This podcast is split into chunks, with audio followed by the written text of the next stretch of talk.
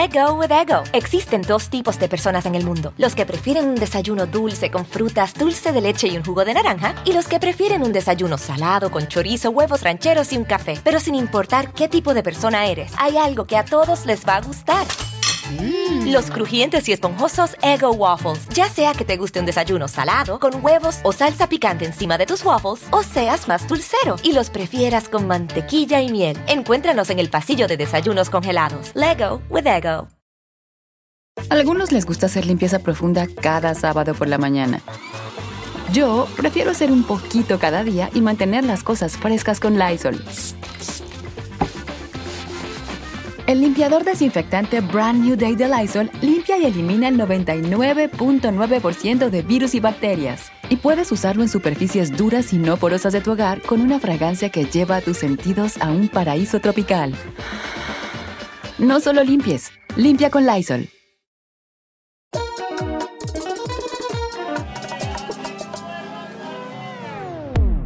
Bienvenido a este sin rodeo en el que la ronquez va a ser un tópico, porque al igual que mi invitado y yo venimos de celebrar y gritar Francisca, Francisca.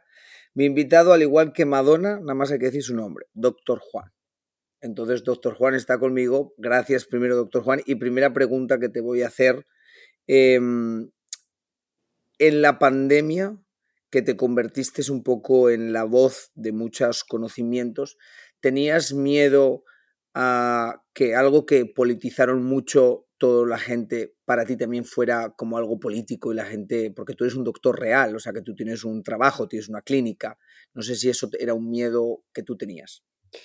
Mira, Yomari, primero gracias por, por la invitación eh, y tengo que recalcar que tú también estás como Madonna, ¿no? Porque todo el mundo te conoce como Yomari. Eh, así que eh, la verdad, a mí, me, a mí eso me tomó por sorpresa, Yomari. Cuando, cuando llegó la pandemia, yo supe que mi trabajo era informar, yo supe que iba a tener que leer mucho, supe que iba a tener que pasar muchas horas enfrente de, de la televisión porque yo sabía lo que venía, ¿no? Y había que proteger a la, a la comunidad hispana.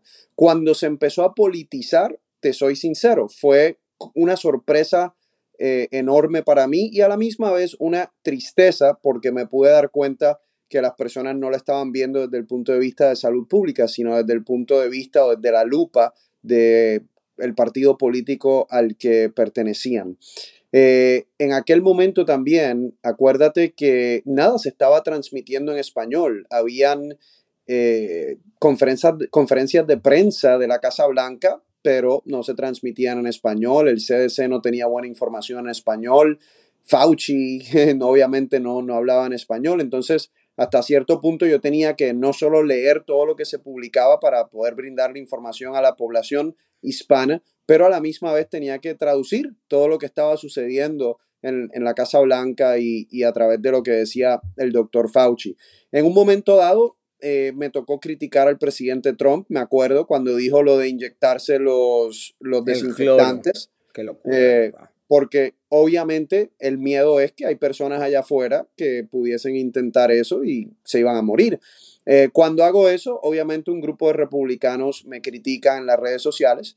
y por otro lado, me acuerdo que cuando dije que era muy bueno lo que el presidente Trump estaba haciendo en términos de organizar la coalición para eh, crear las vacunas, que me pareció algo muy bueno y acabó siendo algo importante. Eh, un grupo de demócratas también me criticaba y ahí supe que estaba haciendo un buen trabajo porque me estaban criticando de los dos lados.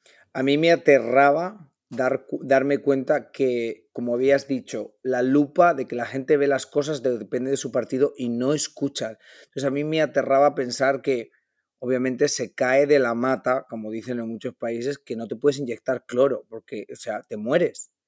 Pero que había gente que, como que lo creía, que lo justificaba, o sea, comentarios independientemente de tu partido político, como que, ¿por qué la gente pierde lo, lo, el sentido común? Eh, a mí eso me aterra, pero también te voy a preguntar ahora, yo me imagino que ha subido mucho el nivel de estrés en la gente y han nacido muchas Em, enfermedades mentales o muchas cosas del estrés. Me imagino que eso lo ves en tu clínica, porque tú tienes una clínica.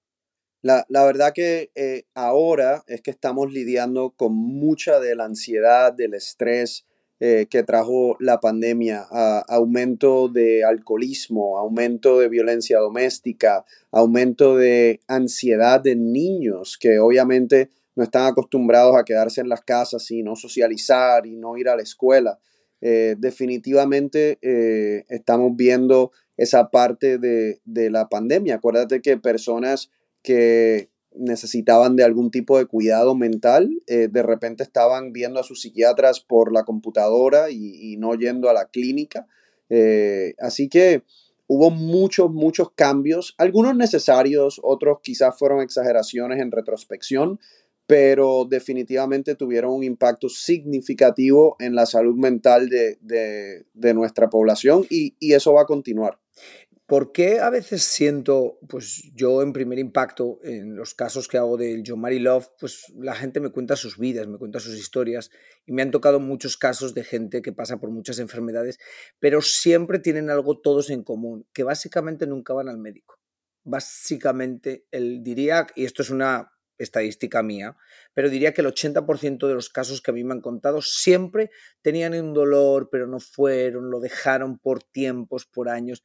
¿Por qué? O sea, ¿eso piensa usted así primero? Y segundo, ¿por qué cree que pasa eso?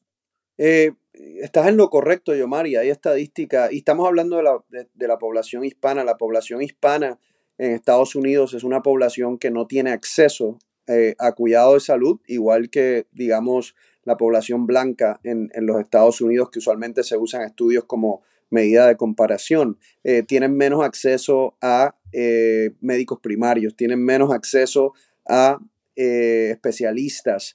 y yo creo que eso, en parte, lleva a menos cuidado preventivo, lo que durante la pandemia, por ejemplo, se reflejó en un, eh, en un aumento significativo en comparación a la población blanca en muertes por coronavirus y en hospitalizaciones por coronavirus. Ahora, yo, te pregunto, ¿cuándo fue la última vez que tú te acuerdas que alguna de esas personas con las que tú hablas constantemente te dijeron que fueron un dermatólogo? nunca. No tienen acceso, no, no, no tienen Pero otra pregunta, otra pregunta que yo me he dado cuenta también hablando con mucha gente. Yo he hablado, obviamente, yo siempre voy a gente de bajos recursos. Esa es mi misión, ayudar al que necesita más ayuda, no al que tiene todos los recursos. Pero me he encontrado a gente de bajos recursos que conoce el sistema, sistema de Estados Unidos y saben cómo encontrar ayuda, porque he visto muchas veces que me he dado cuenta que realmente sí que hay mucha ayuda dependiendo de las ciudades que tú eh, vivas, lo que pasa que tienes que tener como esa habilidad para buscarlo, o sea que no es algo que es fácil de encontrar y está en todos los sitios, pero no sé si estoy equivocado, porque yo al principio cuando vine a Estados Unidos yo pensaba que tú podías llegar a un hospital y si no tenías seguro o dinero te morías en la puerta. Con los años me he dado cuenta que no es eso cierto, que siempre te van a atender eh, y que siempre hay formas de ver cómo atenderte. Lo que pasa que obviamente es un país que se dirige por el dinero. Bueno, eh, tienes razón. Juan, dime, doctor Juan, dime si me equivoco en algo, porque yo digo un poco el pensamiento. No, tiene, tienes razón de que cuando las personas en Estados Unidos van a cualquier tipo de hospital, eh, por obligación, los hospitales y los doctores tienen que atenderlos. Ahora, te vas a ir en bancarrota. Entonces, obviamente, por un lado sí, te atienden, por otro lado, hay personas que pierden sus casas por pagar medicamentos, hay personas que pierden eh, servicios esenciales por, por, pagar un bill de, de un hospital. Entonces, sí, no es que no hay maneras de conseguir ayuda, Yomari, pero en una nación tan importante y poderosa como, como Estados Unidos, nadie realmente debe pasar por un proceso en donde no tiene cuidado de salud. O sea, el, la salud debe ser un derecho básico en este cómo, país. ¿y cómo cambiamos eso? Porque yo no.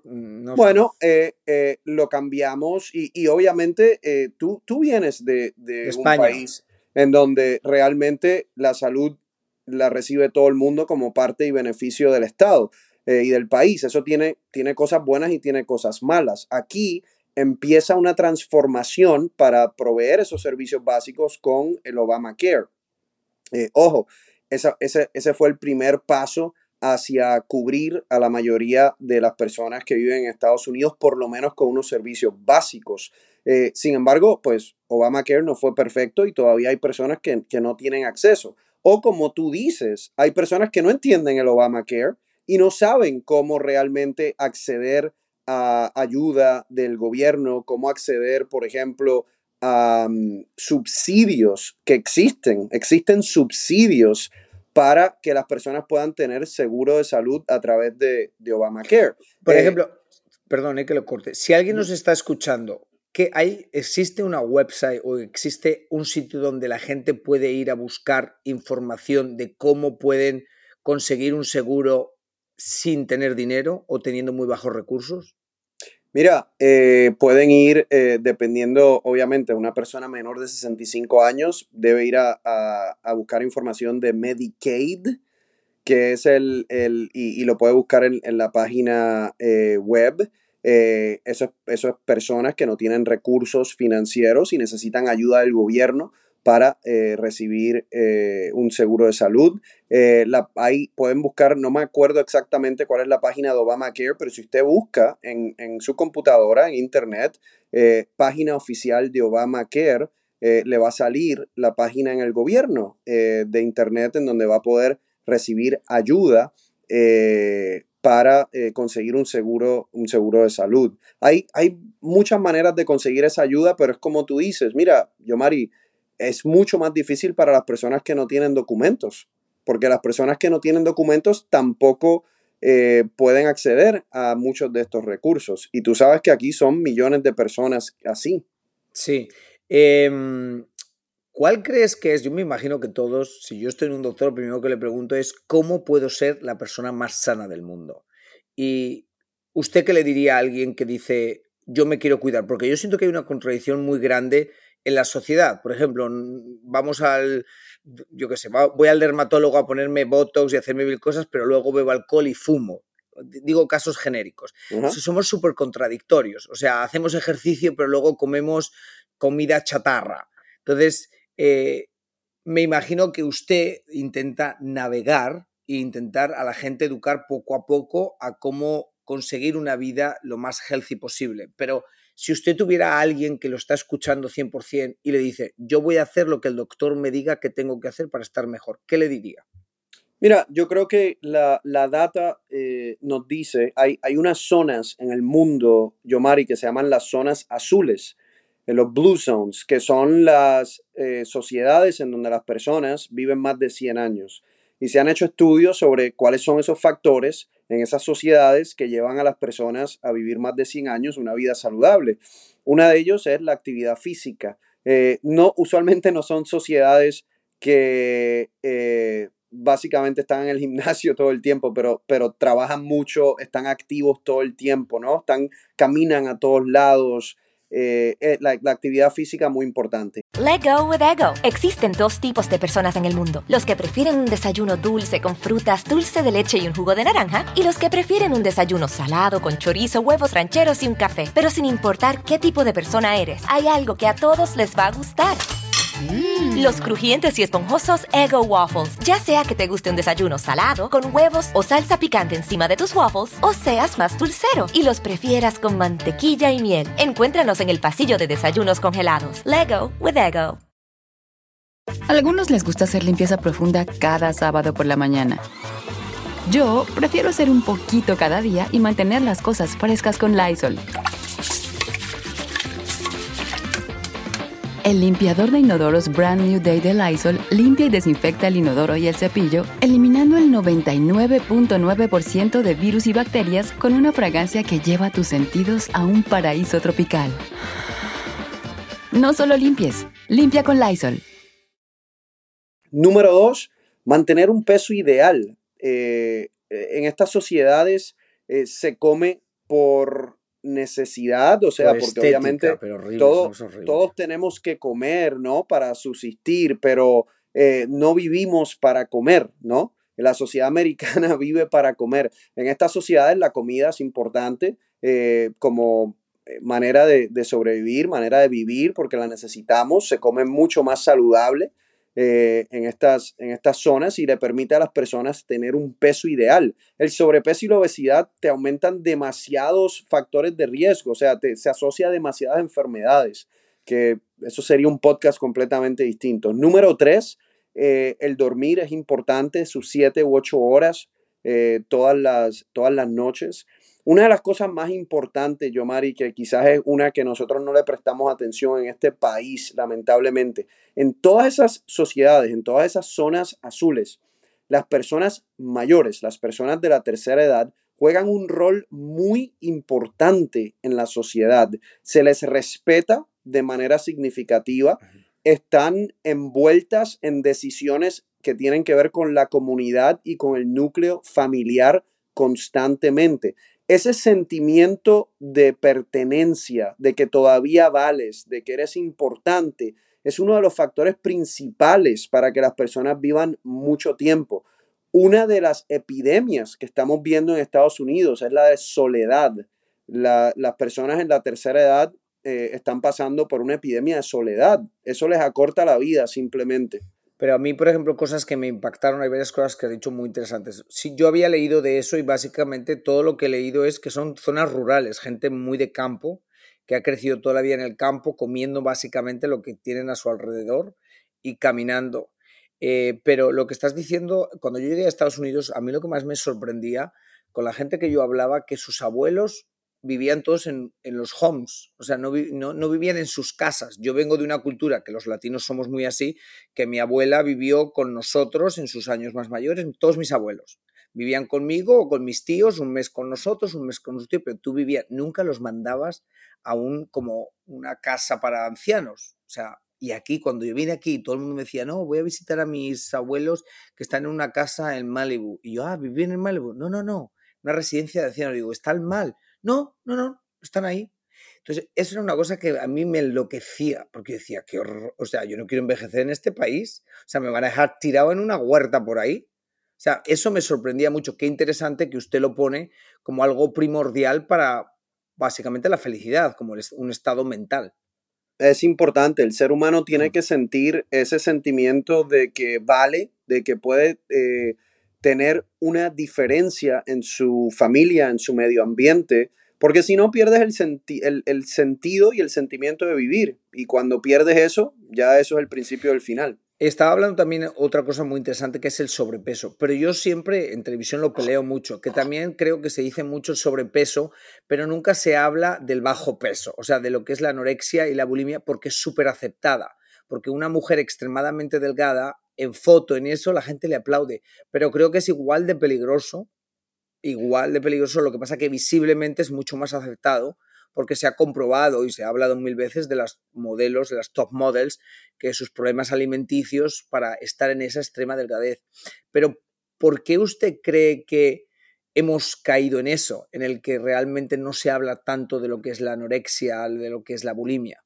Mira, yo creo, Yomari, que tienes toda la razón. Es, extrem eh, es muy malo y, y el, la anorexia, la bulimia, peligrosísimo. Eh, mujeres y hombres eh, que padecen de anorexia pueden morir. Pueden morir de una arritmia cardiovascular, una arritmia cardíaca. Pueden morir de un desbalance de, de electrolitos. Las mujeres o, u hombres bulímicos pueden morir de vomitar tanto y tener una perforación, por ejemplo, en, el esófago. Yo creo que la razón por la cual escuchas más de obesidad es simplemente porque las estadísticas son tan distintas. O sea, para que tengas una idea, más del 60% de esta nación, más del 60% de esta nación está sobrepeso u obeso. Obviamente cuando miras el porcentaje de personas anoréxicas y bulímicas no está ni, ni, en la misma, ni en la misma estratosfera, entonces, número uno, no tiene el mismo impacto económico en la nación, no tiene el mismo impacto de cronicidad, de enfermedad en la nación. No deja, no deja de ser importante, pero creo que escuchas más de la obesidad porque es un problema mucho más global. Em, ¿Qué crees tú que una vez al año todo el mundo nos deberíamos de hacer un chequeo general? Definitivamente. Yo creo que... Yo ¿A partir de qué edad?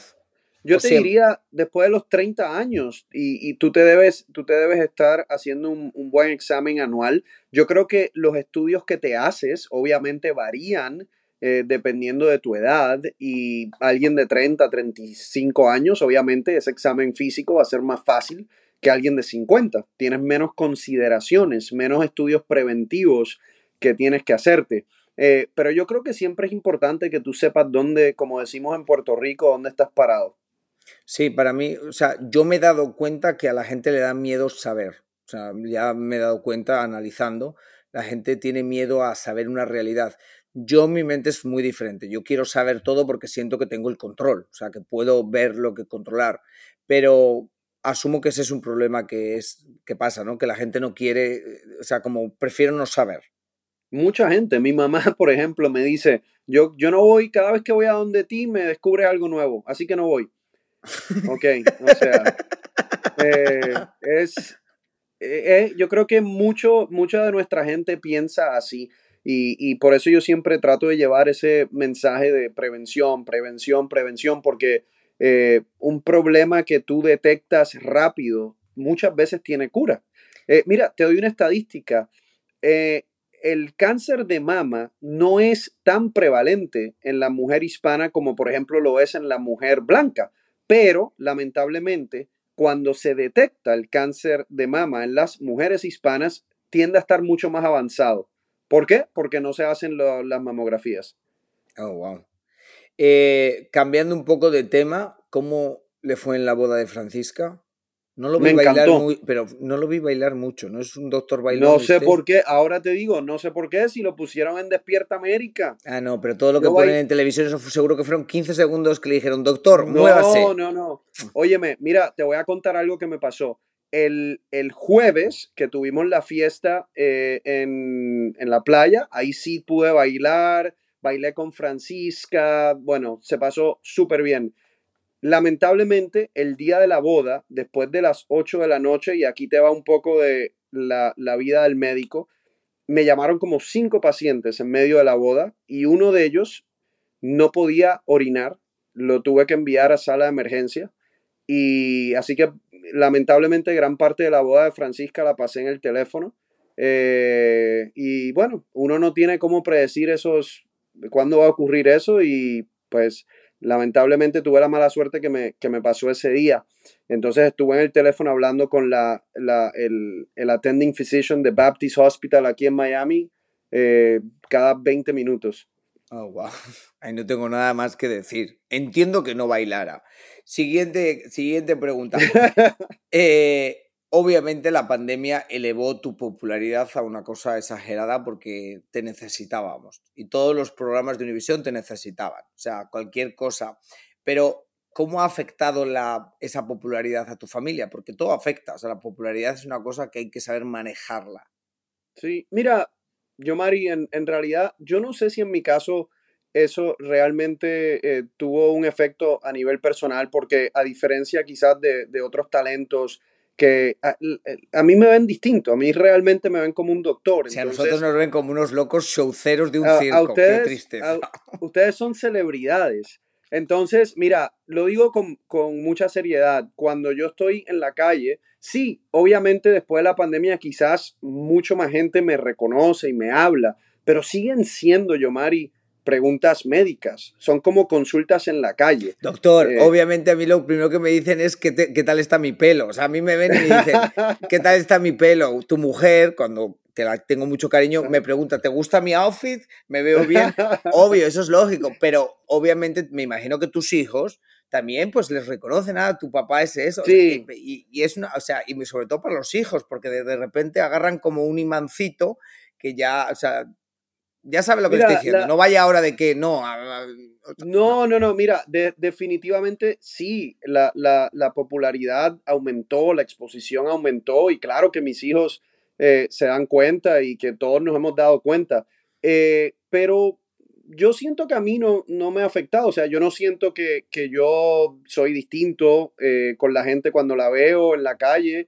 Eh, y cuando me, me, piden algún favor o cuando me reconocen o me, me hacen una pregunta, eh, puede que sí, que, que ocurra de manera más frecuente, eh, pero, pero realmente como yo me siento no, no, no me ha cambiado. Yo esto lo tengo muy claro, yo Mari, esto es una plataforma que es transitoria eh, que me ha dado la oportunidad de poder llevar el mensaje que a mí me apasiona, que es el mensaje de salud preventiva a una comunidad enorme, necesitada. Y, le doy gracias eh, a Dios siempre por, por esa oportunidad, porque me encanta, me encanta tener ese acceso a, a nuestra comunidad. ¿Soñó siempre con trabajar en la televisión o es algo que llegó en el camino? Llegó en el... O sea, siempre... ¿no? A ver, ¿tengo, ¿tengo tiempo para hacerte esa historia o no? Sí, bueno, pues la puedes acortar. Piensa que esto es televisivo y, como te dicen en el chicheito, doctor, tiene un minuto. Mira, la verdad te cuento, Yomari, que no, yo no, yo nunca pensaba estar en televisión. Yo me enamoré de, de cardiología preventiva y la prevención, por eh, definición, tiene que ver con poblaciones. Cuando me mudé a Miami, pasó algo que fue de suerte. Yo estaba atendiendo a esta señora y yo estaba hablando a esta señora de la pandemia de la fiebre porcina que había en aquel entonces y ella me dice, oye, esa historia, tú eres muy bueno para televisión, déjame presentarte a mi esposo. Y me presenta al esposo, yo no sabía quién era, y en aquel momento era el señor Don Brown, que era el presidente de Telemundo. Entonces, eh, María Brown, que en paz descanse, era su esposa, y le dice, Don, el doctor Rivera tiene que estar en televisión. Y la semana eh, después de eso, estuvo en televisión, en Telemundo, eh, para que veas el, poder de la mujer hispana. Eh, que le dijo, al, le dijo al CEO, al presidente de Telemundo, no, la semana que viene tiene que estar. Y se abrió una oportunidad en Telemundo y estuve dos años en Telemundo y de ahí pues tuve la gran oportunidad de ir a, a Univisión y, con mucho respeto para todos, para que no se enfaden nuestros jefes de Univisión, pero te hiciste popular en Univisión. Claro, claro, claro, claro que sí. Claro que fue, fue una, o sea, estar en Univisión ha sido una oportunidad que nunca imaginé, ha sido una, llevo 10 años, 10, 11 años y ha sido un privilegio realmente. Al principio te daba nervio y todo, porque ahora, o sea, ahora eres yo a veces digo, ya saquen a Doctor Juan, por favor, que nos va a quitar el puesto a todos. Mira, sáquenlo. Tú sabes que el primer día nunca se me va a olvidar eh, el, el, Papa, que no me acuerdo, creo que a ah, Benedicto, le habían puesto un marcapasos y ese día todavía no me tocaba empezar, pero me llamaron, tienes que empezar hoy porque el Papa Benedicto, y me llevan al noticiero y estaba, era con Jorge Ramos y María Elena Salinas. Entonces, era, era como un lugar medio intimidante para empezar el primer día y tú no te puedes imaginar, Yomari, yo tenía un pánico y una taquicardia. Mi corazón iba como a 130 latidos por minuto. No te estoy mintiendo, Yomari, te lo juro. Y yo decía, papá Dios, ayúdame a que este segmento se termine lo antes posible. Lo único que quiero es sobrevivirlo y pasar. Y gracias a Dios, pues lo pude sobrevivir y pasar y nunca se me olvida. Yo le decía a María Elena Salinas, tú me, yo le decía, tú me mirabas como que más vale que este muchachito no me vaya a dañar el segmento, porque es que estaba muy nervioso. ¿De dónde sale la brillante idea de Santo Remedio? De, Santo Remedio es algo bien típico de nuestras abuelitas. Cuando yo me acuerdo que cuando yo me caía, me daba un raspazo, como decimos, mi abuelita, mi bisabuela me ponían sábila, me ponían algo y me decían, toma, ponte esto, santo remedio, sigue corriendo. Entonces, de ahí sale la, idea de, santo remedio, ¿no? De, o sea, hay algo de verdad en lo que las abuelitas nos, nos contaban y lo que utilizaban para, para, para nuestra salud y para curarnos. Obviamente yo le he tenido que dar como validez científica, hay algunas cosas que funcionan, otras que no, pero el nombre de Santo Remedio es como en honor a, nuestras abuelitas. Muy bueno, muy buena idea y muy práctico porque me he dado cuenta que pone claro lo que es el bote, es para el dolor, es para no sé qué, porque a veces uno se va a buscar cosas y ponen nombres tan científicos que uno dice, ¿y para qué será eso? Entonces yo me he dado cuenta otra cosa que me imagino que usted me va a decir, sí, la gente no lee, o sea, la gente les puedes decir, hay instrucciones, hay modo de uso, pero la gente no lee, la gente quiere que tú le cuentes todo. Entonces, de alguna manera, has intentado hacer eso muy clarito para que lean lo mínimo. Así es, y bueno, uno se da cuenta en, los posts, ¿verdad? En, redes sociales que tú pones todo en la descripción y te, y te preguntan mm. exactamente lo que pusiste. Eh, la verdad que sí, que yo, yo he querido hacerlo lo, lo más fácil posible. Eh, he querido que la línea de Santo Remedio realmente represente a, nuestra comunidad y, que lleve realmente esa ayuda. La razón por la cual la empiezo yo, Mari, es porque luego de que sale el libro de Santo Remedio en el 2000, creo que fue 17, eh, las personas me escribían, muchísimas personas, y me decían, doctor, eh, yo quiero el arroz de levadura roja, el omega 3 o la vitamina tal, pero voy al supermercado y hay 25, no sé cuál comprar. Entonces de ahí yo me doy cuenta que había un espacio que era importante llenar y era una línea con credibilidad para que si la persona quisiera buscar una vitamina C, supiera que si es de santo remedio puede confiar. Y lo ha conseguido. Doctor, un placer. Muchas gracias, Yomari, muchas gracias y te felicito por todo, por todo lo que haces. Oye, ya, qué, eh, pena, qué pena que no puedo em, consumir tus productos de cabello, ¿no? Sí, porque eh, como usted sabe, como usted sabe claramente, cuando el pelo se cayó y el folículo piloso se murió, te puedo vender una ilusión, pero te estoy comprando la, te estoy vendiendo la ilusión porque no va a crecer nada. Usted lo tiene claro eso. Eh, yo soy workaholic, ¿eso es muy malo? Mira, justo estaba leyendo hace un par de días un video, porque tú sabes que la gente, eh, perdón, leyendo un artículo mm. y, e hice un video, porque la gente dice, aquellos que trabajan mucho mueren más jóvenes. Y eso es un, y eso es un mito, es un mito ah, de longevidad.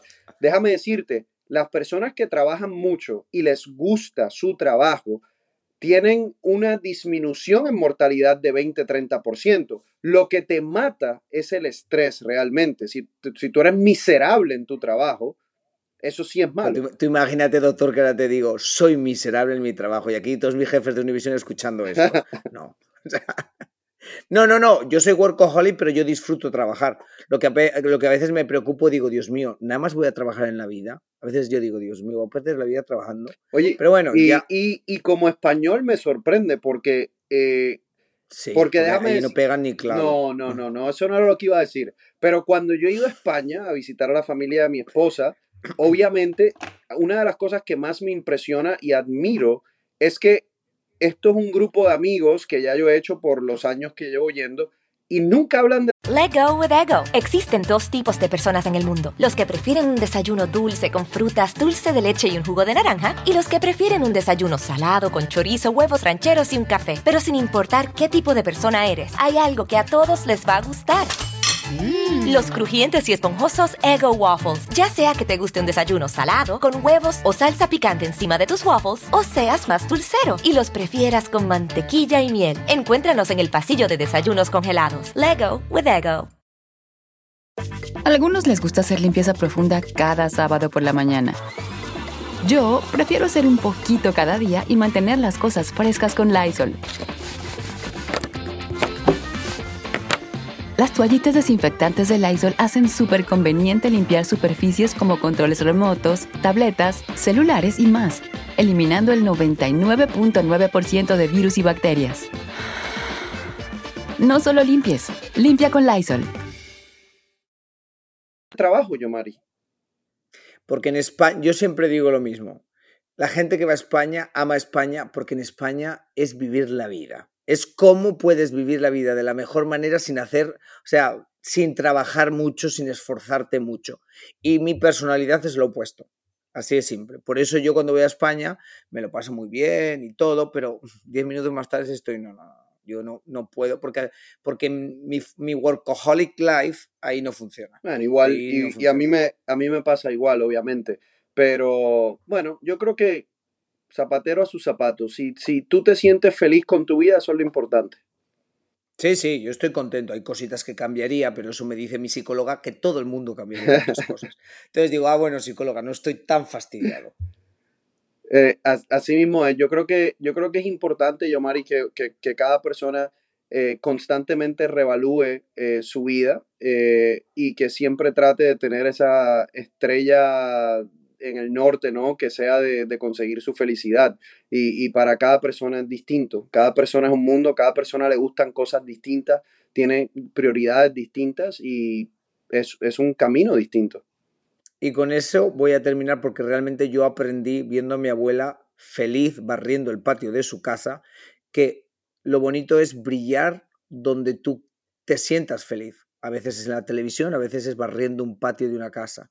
Entonces yo termino siempre esto, me despido de usted, doctor Juan, muchas gracias por su tiempo. Y lo que le digo a todo el mundo, se lo digo a usted también, que Diosito te ponga donde más puedas brillar, sea donde sea. Muchas gracias, hermano. Let go with ego. Existen dos tipos de personas en el mundo: los que prefieren un desayuno dulce con frutas, dulce de leche y un jugo de naranja, y los que prefieren un desayuno salado con chorizo, huevos rancheros y un café. Pero sin importar qué tipo de persona eres, hay algo que a todos les va a gustar. Los crujientes y esponjosos Ego Waffles. Ya sea que te guste un desayuno salado, con huevos o salsa picante encima de tus waffles, o seas más dulcero y los prefieras con mantequilla y miel. Encuéntranos en el pasillo de desayunos congelados. Lego with Ego. A algunos les gusta hacer limpieza profunda cada sábado por la mañana. Yo prefiero hacer un poquito cada día y mantener las cosas frescas con Lysol. El limpiador desinfectante Brand New Day de Lysol limpia y elimina el 99.9% de virus y bacterias. Y puedes usarlo en superficies duras y no porosas de tu hogar con una fragancia que lleva a tus sentidos a un paraíso tropical. No solo limpies, limpia con Lysol.